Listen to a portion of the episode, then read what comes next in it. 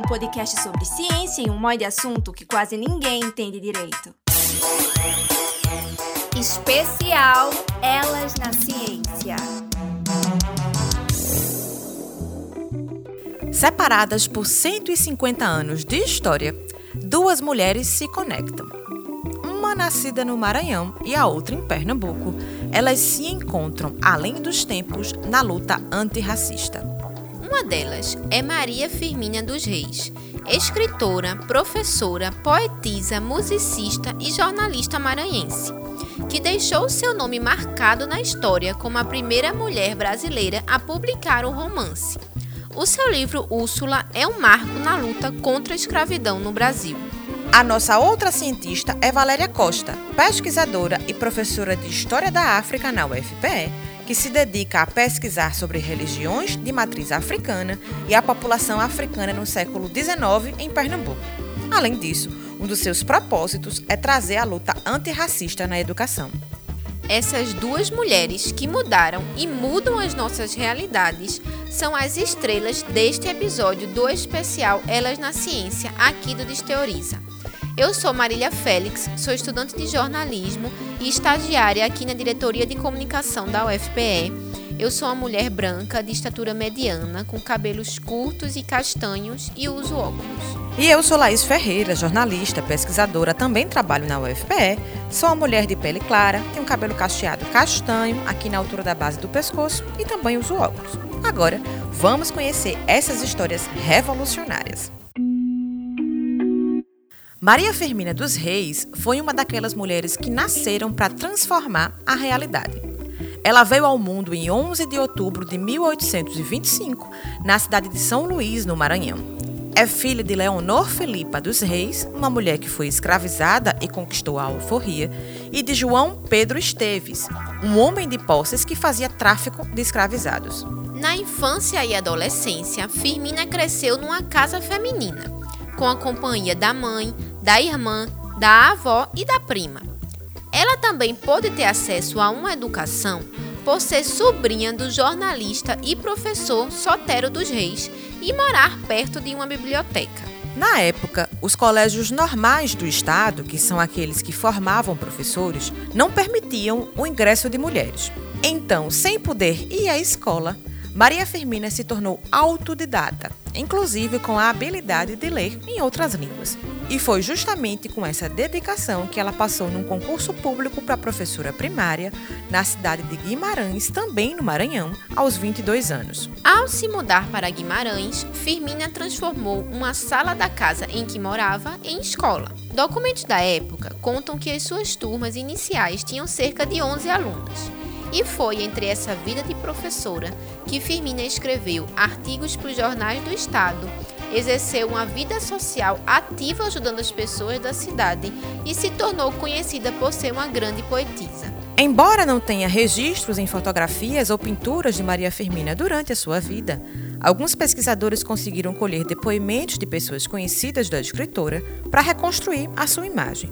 Quem nos conta o retrato falado de Maria Firmina é Luciana Diogo, socióloga, pesquisadora, gestora do site sobre Maria Firmina e autora do livro Maria Firmina dos Reis, Vida Literária. Naquelas pesquisas do Nascimento Moraes Filho, que ele recolhe depoimentos né, de pessoas que conviveram com a artista, elas fizeram um retrato falado da, de Maria Firmina dos Reis. Como elas descreveram Firmina? Firmina tinha o rosto arredondado, o nariz largo, os lábios grossos, o cabelo crespo sempre amarrado atrás, assim, em coque. Ela andava sempre com um chale, é, usava sandálias furta-cor. Era, ela tinha mais ou menos um metro e cinquenta, segundo as descrições, magra. que mais que a gente tem de informações sobre a, a pele é, de a pele clara, mais morena? Eles falam, né, uma, uma que era uma mestiça, né? Além do seu trabalho como jornalista e pesquisadora, um dos seus maiores feitos para a ciência literária brasileira foi a sua vertente escritora. Úrsula, o seu livro mais conhecido, lançado em 1859, foi um marco na história brasileira por ser o primeiro romance publicado por uma mulher no país e também por inaugurar a literatura abolicionista no Brasil. Maria Firmina inovou ao humanizar as pessoas negras na história e retratar as crueldades do tráfico negreiro. Os personagens escravizados no romance Úrsula falam a partir dos seus próprios pontos de vista. Quem nos conta um pouco mais sobre a importância da escrita de Maria Firmina é Michele Carvalho, professora da Universidade Federal do Maranhão. Então, a Maria Firmina, ela é considerada a primeira escritora brasileira, então a gente pode dizer né, que ela tem uma contribuição gigantesca para a literatura. A, o romance mais conhecido dela, né, ela tem outros, mas o mais conhecido se chama Úrsula, né, e é, o mais interessante da Maria Firmina é que ela, dentro de uma sociedade escravocrata, ela ousa, e sendo ela negra, ela ousa escrever um romance e ela ousa confrontar de forma irônica né, as, a, os escritores e a intelectualidade da época.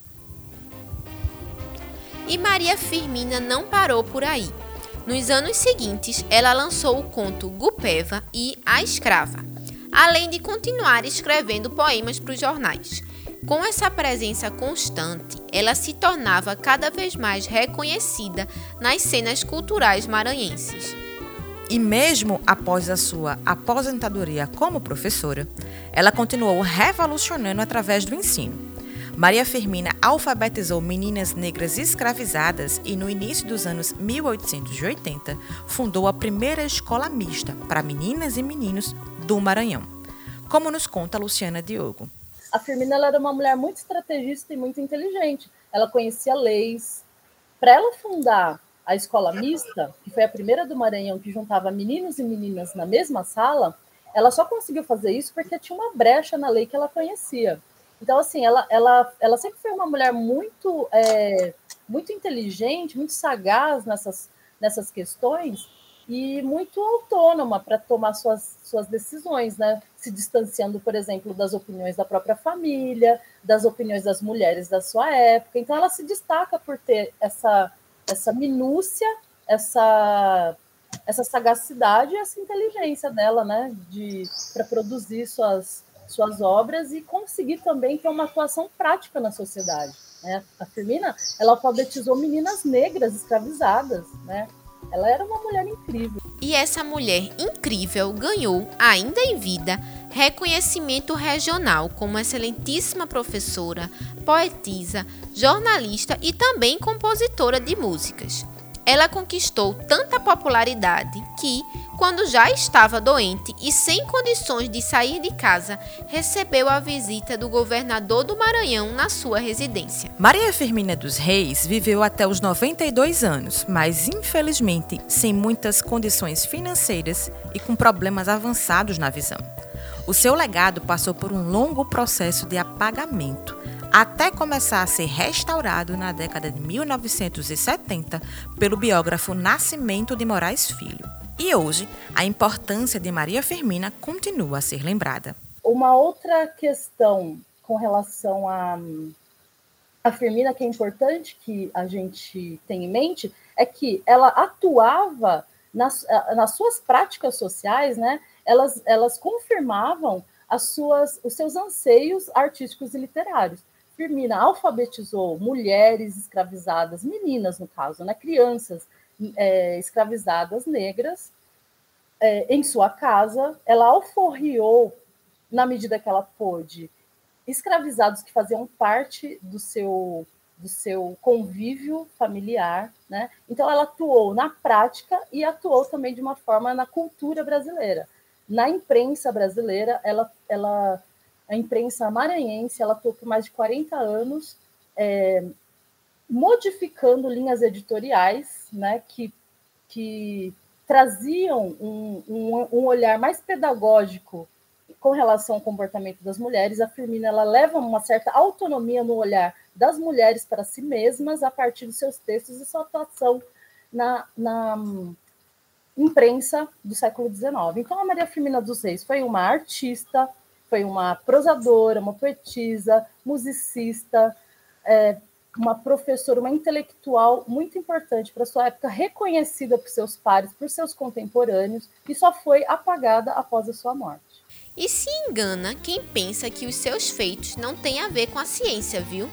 A maneira como Firmina auxiliava as pessoas negras e as retratava em suas obras abriram caminho para que a história e a pesquisa também olhassem pessoas negras como gente.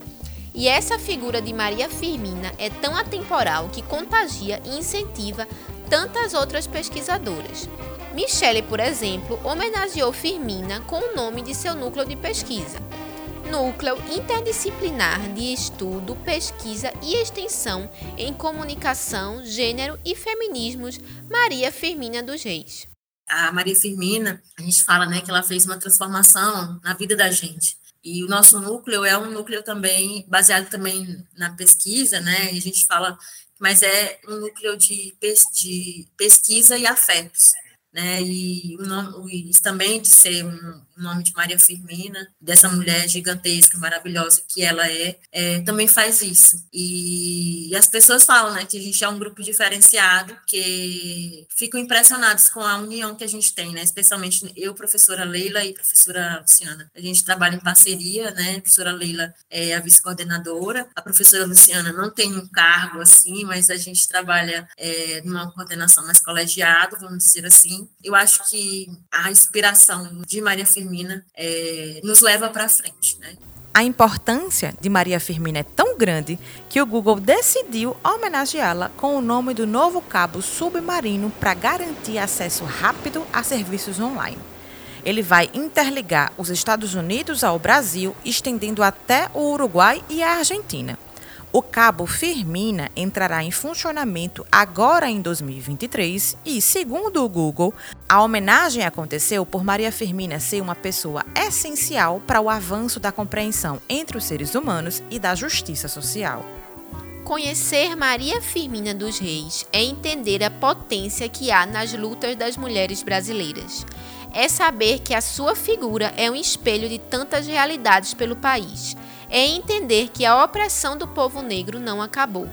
A trajetória de Maria Firmina é, acima de tudo, o motor em busca de uma sociedade melhor. Maria Firmina dos Reis, ela foi essencialmente uma pensadora do Brasil, uma intérprete do nosso país. Maria Firmina dos Reis, a partir das questões que estavam colocadas, as questões cruciais que estavam colocadas na sua época, como, por exemplo, a condição das mulheres, a escravização das pessoas negras, a condição dos indígenas e o lugar dos indígenas, dos indígenas na história do Brasil foram questões que fizeram com que Maria Firmina dos Reis é, levantasse uh, o seu posicionamento de uma forma artística. Para pensar sobre essas, sobre essas questões, a Maria Firmina dos Reis utiliza a sua, a sua criatividade literária. A luta antirracista de Maria Firmina abriu caminho para trajetórias de outras mulheres negras. Uma delas é Valéria Costa, professora da UFPE e historiadora que se dedica a pesquisar mais sobre o passado do seu próprio povo e a reescrever a história contada apenas pelos colonizadores brancos. Vamos conhecer?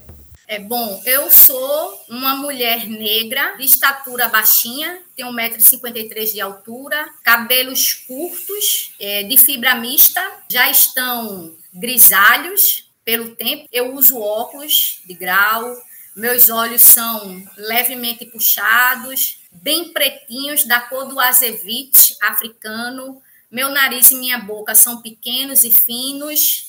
Eu não sou uma pessoa magra, dentro dos padrões ocidentais, mas também não sou gordinha. Muito antes de se tornar historiadora, os caminhos de Valéria já tinham sido traçados a partir das suas próprias vivências.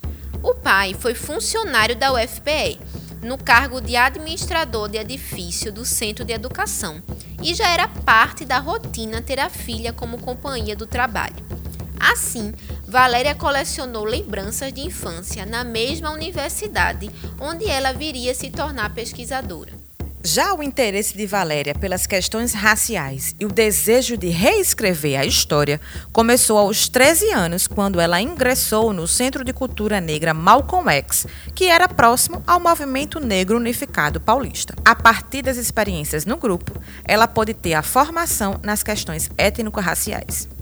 Foi com essa formação em mente e já com uma afinidade pela área de história desde a época de escola que Valéria prestou o vestibular.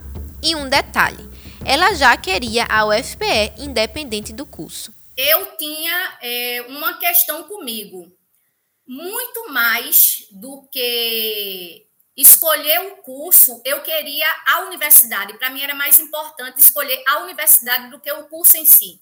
E para mim o maior alvo era o UFPE, por causa da minha memória de família. Foi o espaço que meu pai trabalhou por mais de 40 anos. E aí eu coloquei direito na católica, fiquei no remanejamento, mas quando veio que eu fui aprovada em história na UFPE, eu não tinha mais como voltar atrás. Né? Então eu juntou esse essa memória da infância, essa memória é, familiar do espaço de trabalho do meu pai, como um espaço promissor, também para o, o meu trabalho, e também essa outra memória afetiva dos meus anos escolares, que era uma boa relação com a história. Ao iniciar os estudos, conheceu o que viria a ser a sua grande paixão na área, o arquivo a oportunidade de trabalhar com documentos históricos e pesquisa deixou Valéria encantada.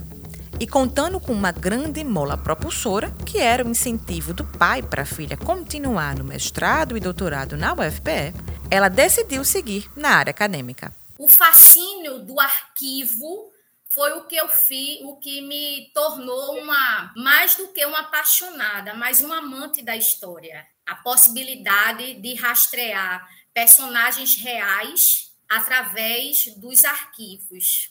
E foi embalada por essa paixão que Valéria começou o mestrado estudando sobre a formação urbana de um bairro a partir do terreiro de Xambá, que fica na cidade de Olinda, aqui em Pernambuco.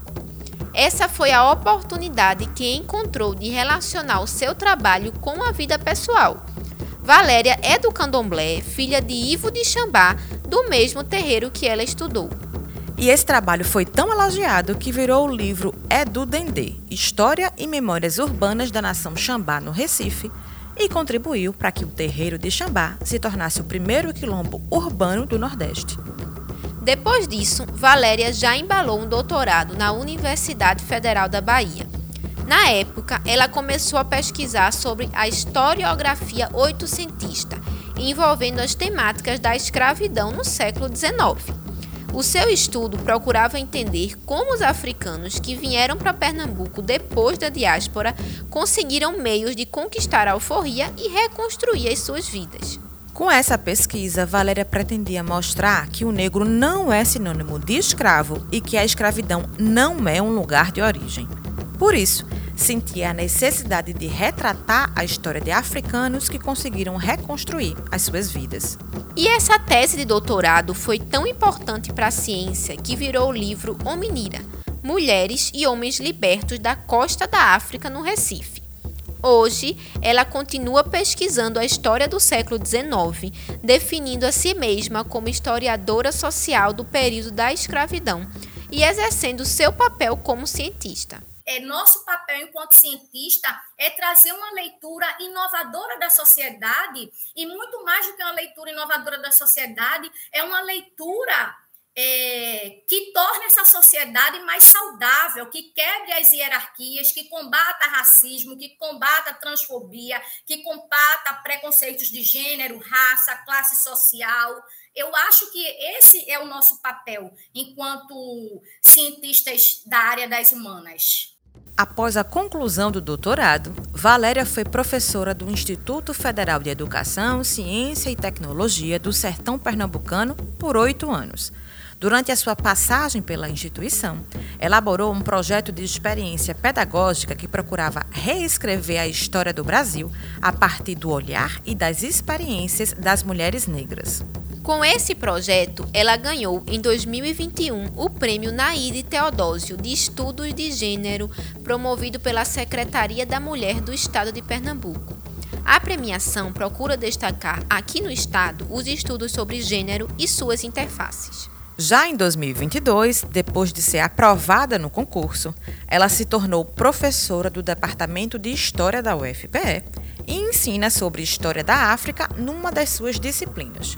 A presença de Valéria como professora da universidade é simbólica porque ela quebra as barreiras impostas pelo racismo. A sua própria aula faz parte da luta antirracista. Eu acho que quando uma estudante ou um estudante olha para mim, sobretudo quando é um negro e uma negra, ele diz assim: olha, é possível chegar até aí. Quando o semestre começou, né? O semestre começou 28 de novembro de 2022, o, o ano passado. Aí chegou uma estudante para mim, quando terminou a aula de África, ela disse assim: professora, eu queria fazer um comentário. E foi uma aluna branca. E aí ela chegou para mim e disse assim: professora, eu tô abismada e ao mesmo tempo maravilhada. Aí eu disse: por quê? Ela disse: eu esperava que a disciplina de história da África fosse ministrada por um homem branco e talvez daqui de fora do Nordeste.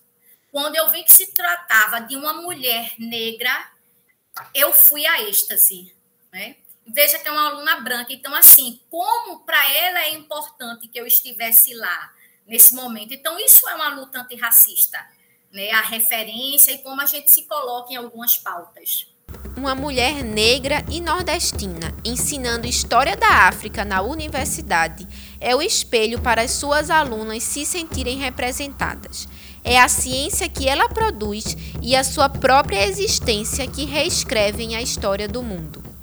Valéria Costa, e aí eu acho que sem muitos florismo, sem muitas romantismo, eu diria que assim, eu sou uma cientista da área das humanas. Eu sempre me defino, até em sala de aula, como uma historiadora social da área da escravidão thompsoniana. Aí, Thompson é um, um teórico que sempre fala muito da experiência, da ideia da experiência.